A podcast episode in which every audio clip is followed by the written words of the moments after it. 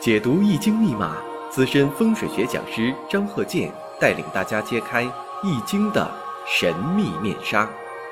周易新天地，五行解奥秘，请听周易五行。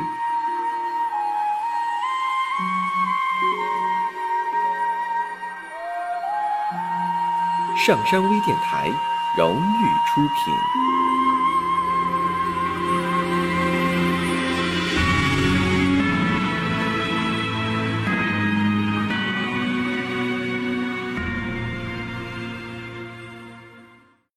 大家好，我是张鹤剑。周易五行，我们继续开讲。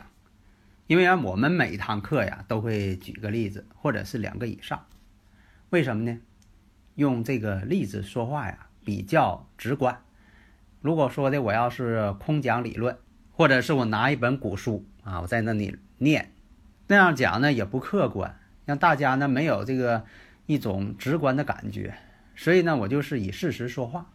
你像我讲课呢，就是基本上没有教材，所以你看我讲的时候呢，非常口语化啊，因为什么呢？张口就来嘛，嗯，老这么想，老这么合计，拿个教案跟他念，这也不生动。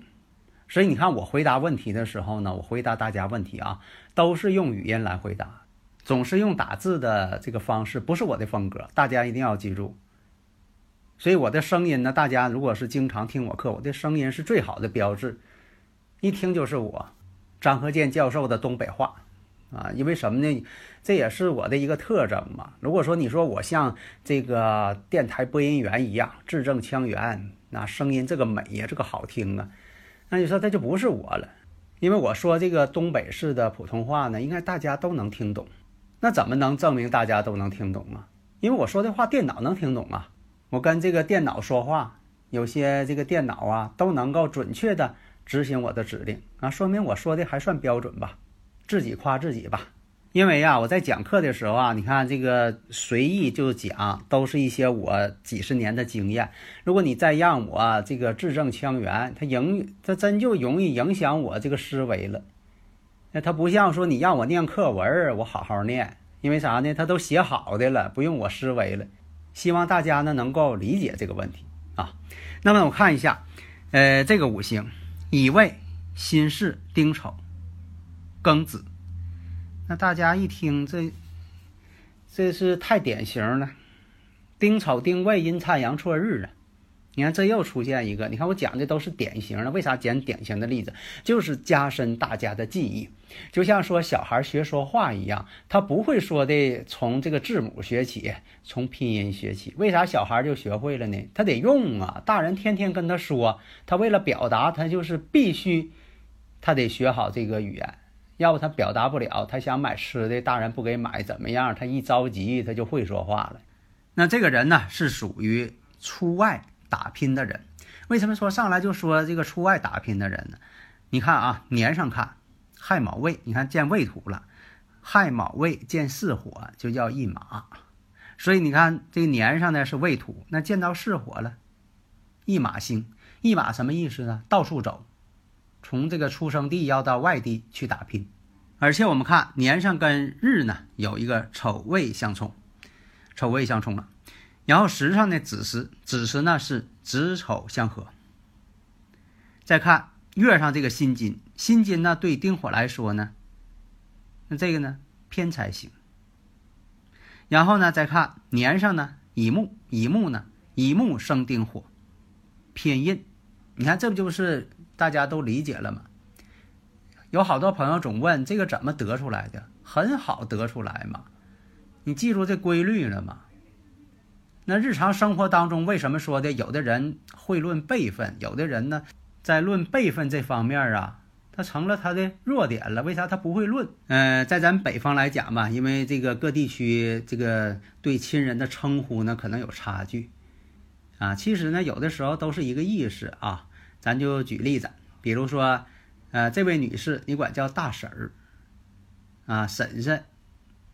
那么呢，你不能管婶婶的丈夫叫大婶夫，因为什么呢？婶婶的丈夫是自己的亲叔叔，你不能管他叫大婶夫啊。那么这个时上呢，就是庚金，阴差阳错日。你看这个五行，你粗略的看了一眼，大家呢先分析着，因为我就像老师讲课一样，张老师敲黑板啊，那注意了，这个地方划重点啊。那么呢，你看我这个已知条件呢，都给你列出来了，大家可能还能找到很多的这个已知条件。那么在这个课程当中啊，你像有的朋友啊，就问说的有些日子是不能研究这个五行学吗？像这个戊日啊、戊土日啊，就不能研究五行学吗？哪有这种说法啊？太不科学了！我经常讲啊，你看这么多年，我经常跟大家讲。我说这个必须得科学的研究，哪有说的这个有些这个日子不能够研究五行的啊？那有些日子不能听天气预报，哪有那个事情啊？还有对这个指南针罗盘的应用，说有些日子就不能去看，哪有那种事情啊？那你说搞地质科学的呃地质学家，他什么时候该用指南针他就用啊？哪有说的这一天不能用啊？啊，那你说现在这些导航系统？啊，你像这个航空航天呐，你是这个呃汽车呀导航啊，你不都在用吗？你不能说这个日子你就不用导航了，那不耽误事儿吗？那军人在执行任务，嗯，都有这个呃军用罗盘，那你说到那日子他不看罗盘，那能完成任务吗？所以说，我们以科学的态度来研究，不要拿一些很神秘的。啊，很玄的这些事情来这个作为指导，那样来说呢，对这个五行学的发展呢没有任何好处。那么看这个五行，那你刚才已经得出结论了。呃，戊午年谈恋爱，己未年结婚，所以大家你看这个结论马上就得出来了。你看我讲这些的都是我的几十年的经验呢，为什么呢？我是把古人的这些理论。我认为正确的，经过实践啊，实践是检验真理的唯一标准嘛。经过实践认为正确的，我拿出来讲。如果认为这个地方啊不正确，或者是没有科学道理，或者讲了一些啊这个不科学的东西，那我肯定就不讲了。啊，别人讲是别人讲的，我不能讲，为什么呢？咱们必须以科学的方式来对待嘛。那么他这个婚姻呢是娶的外乡之女。那有的朋友又问了，那你说这个外乡怎么论呢？是以我现在的地点来论，呃，他是外乡人，还是以我出生的地点来论外乡人呢？当然以出生地点了。你要不以出生地点，没有个标准了，那你呃这个每一年都换个呃住所，是吧？那谁都是外乡人了。那这个五行呢是以木为用。那有大家说了，为什么以木啊？它弱吗？当然弱了。那有的人说了反对，为什么呢？那这个丁火在这个事业上，这巳火不是他的阳刃吗？地旺吗？他应该旺啊！你不能光看这一点呢。你看看这个，呃，他自己日主下边是个丑土，这丑土本身它就要泄自己这个丁火这个旺度嘛。那么这个丁火。你看下边有个未土，这都是泄气的。啥叫泄气呀？就是他必须得生别人去。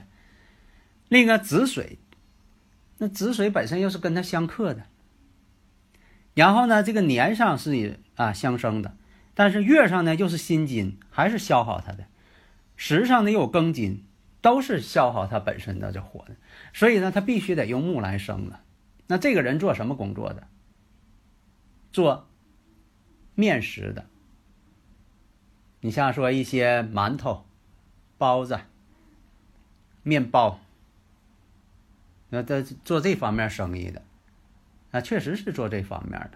那我们看一下，在这个戊年、己未年谈婚论嫁啊，结婚，然后呢庚申辛酉这几年，财运呢也非常好。那有有的人又说了，那你说这个火弱，他能担得住这个财星吗？有的时候吧。出现财星的时候，这个人呢求财的欲望会很强烈。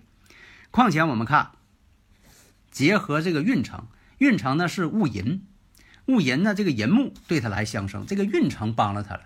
否则的话呢，运程不帮他，光有这个流年财运啊，这个财星出现，那他也挣不到钱。所以你看，必须呢静态、动态都得看。所以啊，在此得出结论，那庚申辛酉。做生意啊，财运呢非常好，那这就是得出结论。但这个人呢，与这个夫妻之间呐，与妻子之间呐，经常吵架，总是这个感情上吧，总是起冲突。为什么是这样啊？这也是跟他这个阴差阳错日有关系了。而且呢，这个时子水子时子时呢，那么跟丑土这个日子丑相合啊，这也是出现这么一个情况。那么在这个求财这方面啊，你像说他是以金为财，那以金为财用金可不可以呢？也可以，因为什么呢？人这一生啊，不可能总做一件啊事情。尤其现在，你不可能说的这个这一辈子他专门做这个方面，但也有啊。你比如说他做了几十年了，就做这个生意，这也有啊。但多数呢换这个事业呢比较频繁。那么呢，你像说这个辛酉，这辛酉啊形成了巳酉丑啊，巳酉丑又合金局嘛。你看这都是这个先决条件，你必须把这个条件分清楚，哎，就会得出这个结论。那有的人问了，百分之百是这个结论吗？那科学没有百分之百的，但是呢，它有一个大的一个概率性。那么你抓住这个大的概率性，那就会得出准确的结论，不至于说偏差太大，也不至于说的呃，非得当事人给你来一个自我介绍啊，说说自己的事业，又说说自己财运，又说说自己婚姻，又说说自己的这个孩子情况。那都告诉你了，那你说你这个在判断分析上，它就缺少了一个说服力，所以你要证明它是有道理的、科学的，你必须得出这个准确结论。那大家又提出问题了，说跟妻子总吵架，怨谁？这个不用再看妻子的这个呃五行了，其实从他身上就看出来了，啊，怨女方。为什么呢？他这个月上呢是个偏财星。实上呢是正财星，财星这种情况多的人，他是重感情的，他不会说的呃故意去伤害别人。但是呢，越是重感情，可能在感情这方面呢越出问题。为什么呢？看得太重了，啊，把这个感情视于生命，所以啊，这个财星多的人呢怕伤害。很多这个财星多的人心是玻璃做的嘛，那怕伤害，但是呢。他又不可能说的忍气吞声，他又不能这么做，所以呢，就出现了这种经常啊吵架，但是呢，没什么大事儿。到目前呢，就说的没有什么大事情，但是有没有可能说的出现一些不好的事情呢？这个呢，也确实存在。他只是说呢，跟这个跟这个运程和流年经历这个年有一定关系。所以人呢，总是在变的。啊，不要说的这个人是你认为一成不变的。你像说的最有感触的就是是这个老同学，啊，上学期间呢，可能哎呀，你认为这个人呢应该是这样的，那挺不错的。到后来呢，同学这个聚会又发现不对，这个人变了。还有的这个结婚之后，这个人变了。还有就随着年龄增长，这个人的这个处事方式他也在变化，他不是一成不变的。所以呢，你必须得有这个心理准备。比如说的几十年了，老朋友没见面了，哎呀，他现在可能在某些想法这方面呢会有些变化。这样呢，你在交往过程当中就不至于太失望。有的时候为什么说这一人这个在交往就失望了呢？哎，就是因为这个变化了。这就像鲁迅先生啊说这个闰土似的。鲁迅先生看到这个童年的呃闰土。也有些变化了，那闰土看他更有变化了，那都不是一个阶层的了。